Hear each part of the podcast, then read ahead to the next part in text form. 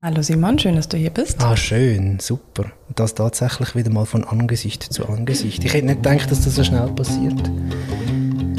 super. Also, sollen wir loslegen? Mach mal.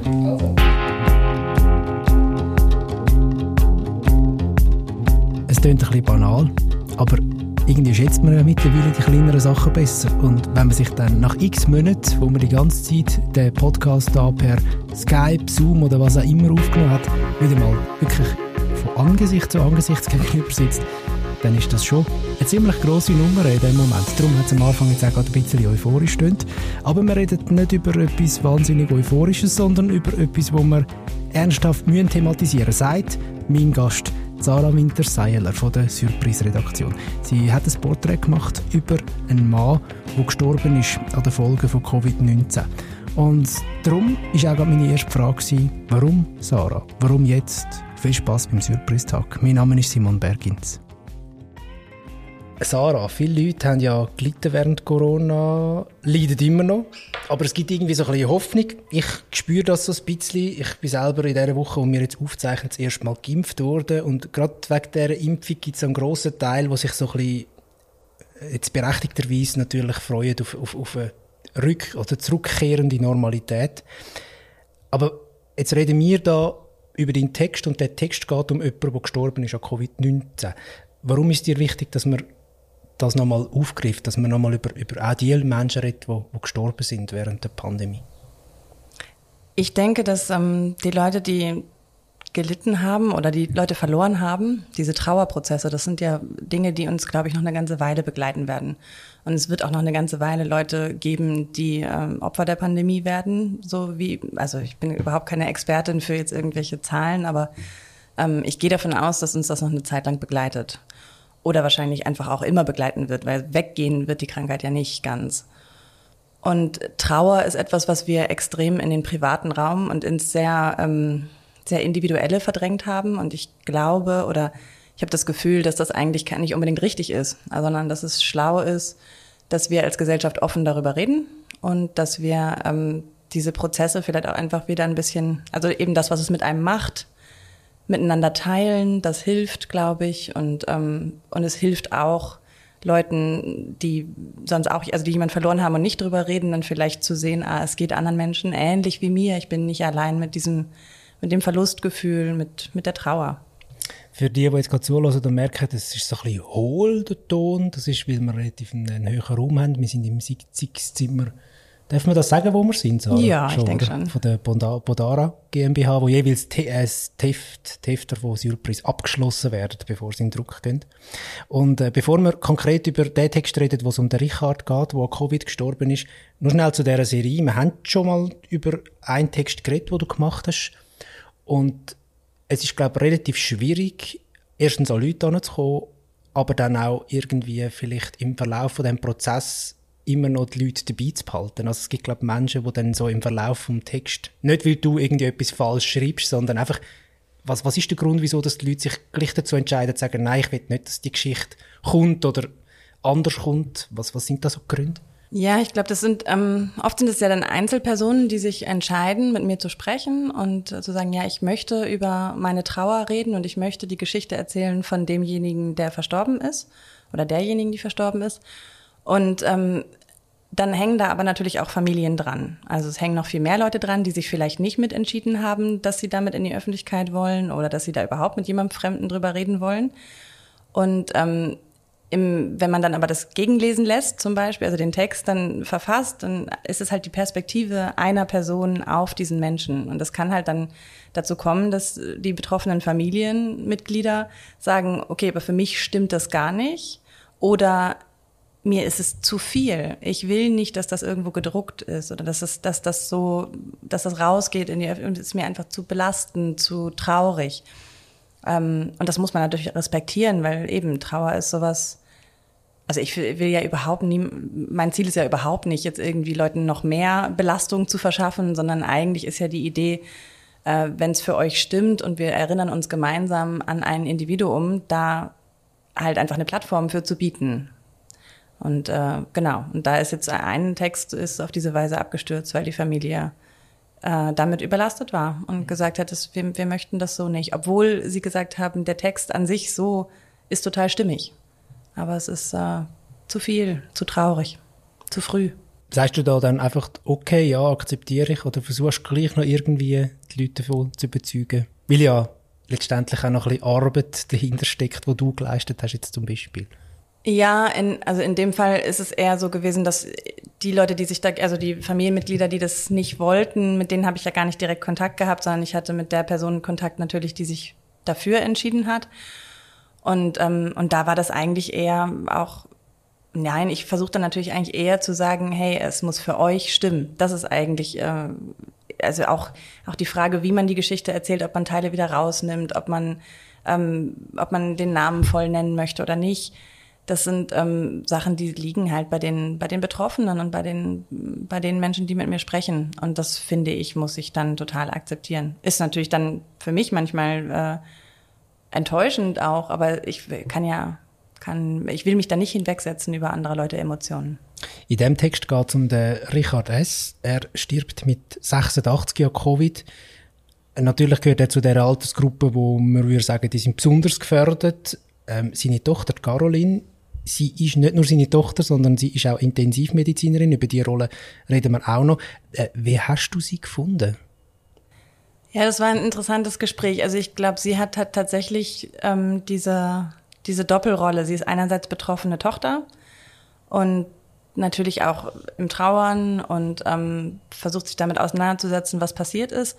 Und gleichzeitig ist sie als Intensivmedizinerin sowieso immer an dieser Stelle, dass sie Patienten oder Patientinnen auch verliert, dass sie ständig mit dem, mit dem Tod und mit, ähm, mit dem Kämpfen um das Leben konfrontiert ist. Und dadurch hat sie natürlich auch so eine etwas professionelle Haltung. Und das merkst du auch im Reden. Also sie hat, sie hat schon eine sehr, es läuft, glaube ich, sehr viel im Kopf ab, ist viel durchrationalisiert und sie hat so ihre Mechanismen, wie sie umgeht mit dieser Nähe zum, zum Sterben. Ob ein Patient wie ihr Vater auf die Intensivstation aufgenommen werde, hängt von verschiedenen Faktoren ab, spricht wieder die Intensivmedizinerin aus Caroline S. Damit sich ein massiver Eingriff wie die bei den Covid-Patientinnen häufig notwendige Intubierung lohne, müsse es eine ernsthafte Perspektive für hinterher geben. Das gilt für jede Form der Intensivmedizin, IPS, die dem Körper so viel abverlangt. Eine Person, die einmal länger auf der Intensivstation gelegen hat, wird hinterher nie mehr dieselbe Leistungsfähigkeit erreichen wie vorher. Vielleicht zur Einordnung für die HörerInnen. Es gibt zwei Töchter von Richard, Caroline und ihre Schwester und auch die Mutter ist noch um, also die Frau von Richard. Jetzt ähm, ist er bereits im Pflegeheim gewesen, bevor er Covid-19 bekommen hat, auf der IP, bevor er auf die IPS gekommen ist. Und Caroline, das haben wir auch schon bereits skizziert, die spricht als Tochter, aber eben auch wieder als Intensivmedizinerin, das ist ihr Beruf. Macht das manchmal für dich auch schwierig zu verstehen oder ihre Antworten irgendwie zu deuten, weil sie da irgendwie immer ein bisschen hin und her wechseln zwischen Tochtergefühl und gleichzeitig professioneller Berufshaltung? Ich hatte das Gefühl, dass ihr das extrem bewusst ist. Also, dass sie auch, ähm, eben ihr, ihr Vater ist ja schon relativ früh erkrankt an, an einer Form von Demenz. Ähm, und da hat sie noch studiert, Medizin. Und ich glaube, dass ihr von Anfang an so die Auseinandersetzung mit der gesundheitlichen Geschichte des Vaters ähm, immer in diese, also da, sie ist da immer in dieser Doppelrolle gelandet. Sie war immer irgendwie Tochter und hat dann auch noch versucht, das sozusagen professionell einzuordnen und zu gucken, kann ich da auf diese Weise helfen. Und wenn man mit ihr spricht, dann ist ihr das sehr klar. Und vor allem an der Stelle, wenn es darum geht, also Entscheidungen zu treffen für den Vater, ähm, der eben als dementer Mensch da die Entscheidung vielleicht nicht mehr alleine treffen kann oder beziehungsweise eben sie in der Rolle ist, plötzlich entscheiden zu müssen, hole ich mir jetzt Hilfe oder nicht, da, da ähm, ist ihr ganz bewusst offenbar, dass sie als Tochter nicht allein, nicht plötzlich umschalten will und sagen will, ich bin jetzt die Ärztin, die entscheidet, weil sie eben auch seine Tochter ist und dadurch nicht ganz frei von, von andere, von emotionalen Einflüssen auf die Entscheidung. Mhm. Ähm, wie ist denn gewesen? Ich empfinde es beim Lesen immer so ein bisschen abwechselnd, dann ist es sehr wieder nüchtern, dann ist es aber auch wieder sehr schwermütig und irgendwie auch traurig. Mhm. Ja, ich habe das Gefühl, dass das stimmt auch. Also sie war, ich glaube, dass also das Gespräch war insgesamt sehr sehr angenehm und man konnte offen alles ansprechen. Also ich hatte auch das Gefühl, dass wir eine rechte Nähe aufgebaut haben, obwohl wir uns ja vorher nicht kannten. Ähm, und ich konnte ihr auch zutrauen, was ja auch nicht immer selbstverständlich ist bei Menschen, die irgendwie in so einem Trauerprozess sind, dass sie sich selber abgrenzen kann, wenn sie das braucht. Also dass sie dann auch sagt, okay, dazu will ich jetzt lieber nichts sagen oder einfach schweigt oder so.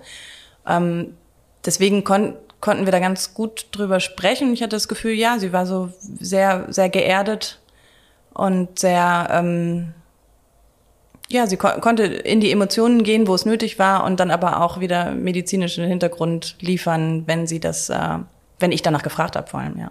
Und wo sie den Text gelesen hat, wie hat sie reagiert? Gut, gut. Sie hat es dann ähm, eben auch mit der Familie besprochen, also mit der Mutter und mit der Schwester. Und da ist halt auch nochmal so rausgekommen, dass es natürlich immer die Perspektive einer Person ist, ja. die über den Verstorbenen spricht und dass es andere Personen vielleicht andere Perspektiven haben. Und ich glaube aber auch, dass, oder ich hatte so den Eindruck, dass es jetzt für sie auch ähm, ein interessanter Schritt war, dieses Miteinander darüber reden, weil der Text sozusagen ja auch ermöglicht hat, dass man dann eben nochmal mit Mutter und Schwester spricht und, und, und man da also sozusagen wie vor Augen hat, guck mal, so habe ich das gesehen. Und die anderen sagen können, wir sehen es aber ganz anders oder ich sehe es ganz anders, die Mutter sieht es vielleicht nochmal anders oder so. Das ist, ähm, das ist, glaube ich, wenn, wenn man das nutzen kann, das ist ja dann auch total individuell, dann ist das vielleicht auch ein, ein guter Prozess in der Trauer für die Leute. Also hoffe ich zumindest. Das ist natürlich, äh, wünsche ich mir.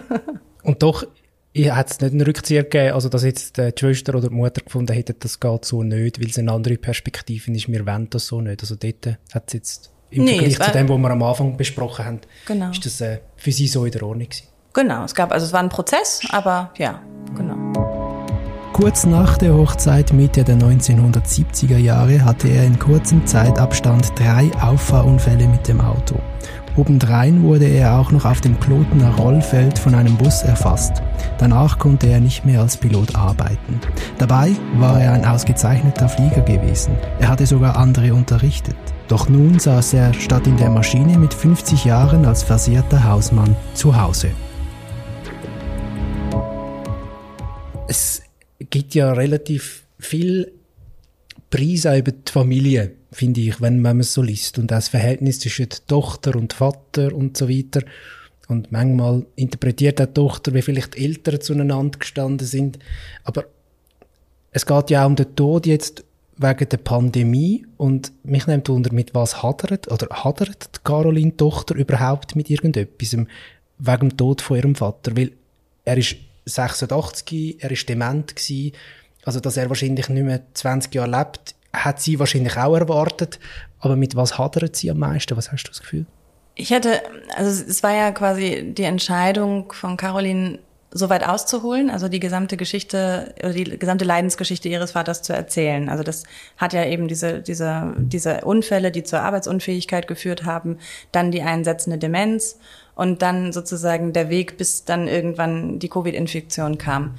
Und ich habe das Gefühl, durch, also es gab halt bei ihm eine Persönlichkeitsveränderung durch diese Demenz, die aber schon so ein bisschen vorgezeichnet war ähm, durch die Arbeitsunfähigkeit und seinen, seine Unzufriedenheit damit. Und er hat offenbar dadurch, also da oft Wutanfälle gehabt oder unheimlich viel Groll in sich gehabt und konnte nicht so richtig ähm, das also konnte das irgendwie einfach nicht mehr genießen, was er auch an Schönem erlebt hat. Und ich glaube, das ist was, womit sie gehadert hat. Und das jetzt auch diese, am Schluss hat sie halt dann festgestellt, dass in dem Pflegeheim, in dem er da war, entgegen ihrer Erwartungen er eben nicht der verbitterte oder, oder grollbeladene Mann war, sondern dass die Leute dort ihn als extrem angenehm empfunden haben und als jemand, der gesellig war und Spaß gemacht hat und so. Und das ist, glaube ich, für sie so ein Moment gewesen, dass sie sich gewünscht hätte, das hätte ruhig noch ein bisschen länger andauern können. Also, weil es ist ja schön, in dem Moment, wo es dann so eine Versöhnung gibt, also er mit sich vielleicht oder einfach auch, auch durch die Demenz einfach auch einen Moment gibt, wo andere Dinge nicht mehr präsent sind, so dass das, ähm, dass er wieder einen versöhnlicheren Blick aufs Leben hatte. Und da hatte ich das Gefühl, dass das, also, das hätte ruhig einfach noch drei, vier Jahre andauern können oder auch länger, weiß ich nicht. Genau, und das wäre, das wäre ohne Covid vielleicht möglich gewesen, weil er sonst, glaube ich, sehr fit war, jenseits der Demenz. Es geht ja in dieser Serie, Serie nicht darum, die einzelnen Leben, wo man da porträtiert, quasi als Testimonial für irgendetwas zu verwenden oder als, als Fallbeispiel. Es sind ja einfach Geschichten über Menschen, die jetzt in dieser Pandemie am Coronavirus erkrankt und aufgrund von dem auch gestorben sind. Und doch wird es Leute geben, die natürlich aufgrund von dem dann sagen, ja, der ist 86, Pflegeheim, dement. Ist ja logisch, oder nein, nicht logisch, aber ist ja wirklich klar, dass es der wahrscheinlich eher trifft, dass der eher kann daran sterben, die, der Mensch, als jemand, der 25 ist zum Beispiel. Ähm, ist das so einfach? Ich merke selber, wenn ich so Sachen jetzt einfach mal sage, und ich sage es jetzt aus, aus, aus journalistischer Sicht und nicht, weil ich das jetzt gerade so in mir trage, obwohl auch so ein bisschen mit dem Gedanken persönlich gespielt damit, aber ich merke, ich habe Mühe damit, weil ich will der Familie auch nicht zu nahe treten. Weißt du, was ich meine? Es ist so, es ist so, man ist schnell so im Ding, man richtet Überleben und sagt, ja, 86 Dement, stirbt halt einfach. Es, ist so, es sind so, es sind so recht komische Gedankenprozesse in mir drin. Und das kann man vorstellen in vielen. Ich, ja, genau. Ich glaube, das Gefühl, das ist ja auch so ein bisschen Teil der Debatte, die wir führen. Also, äh, wer ist so, also, welche Leben sind verzichtbar, wenn man es ganz böse sagt. Ne? Das ist ja, das sind wirklich ja Dinge, die wir diskutieren. Also wir überlegen ja quasi, was können wir öffnen, was riskieren wir damit, wen trifft es dann? Und das sind ja so komische Kalkulationen, die wir machen. Das ist eigentlich ja auch einer der Gründe, ähm, warum ich diese Texte schreiben möchte, ist halt, dass ich zeigen will, okay, es ist aber jedes individuelle Leben ist wertvoll und das ist auch wertvoll, wenn es nur noch ein paar Wochen dauert. Und es hat, es hängen Menschen dran, die emotional mit diesen Menschen verbunden sind, die dann versterben. Ich glaube, das ist sowas, was ich ganz gerne dadurch auch so zurückholen will, sozusagen das Schätzen des individuellen einzelnen Lebens und ähm, und gleichzeitig ist, ähm, ich, was ich noch relevant finde in Bezug auf diese, auf die Infektion in dem Heim, ist, dass so wie Caroline das äh, erlebt hat, sind, ist, sind die Situationen in diesen Pflegeheimen, gerade mit Menschen mit Demenz, die darauf angewiesen sind, dass man sie auch zwischendurch mal anfasst und dass man, also es muss wie Kontakt geben zwischen den Pflegenden. Abstandsregeln sind schwierig zu Es ist mega schwierig, das einzuhalten, genau. Und das führt natürlich dann aber auch zu Situationen, wo man denkt, okay, ähm, erstens verwenden wir genug Zeit darauf, uns da zu überlegen, was ist, was ist sinnvoll und was sind, also was ist jetzt nötiger, der Körperkontakt oder der Schutz vor der, vor der Pandemie. Das sind ja alles so Sachen, die werden, die werden diskutiert und an so einem Einzelfall kann man dann, finde ich, nochmal durch die Perspektive der Tochter fühlen lernen, was das wirklich bedeutet. Also weg von den Statistiken und von all diesem Abstrakten darüber reden. Das das ist ja eigentlich so das Ziel. Sarah, danke vielmals für die Geschichte und fürs Gespräch. Gerne, immer wieder.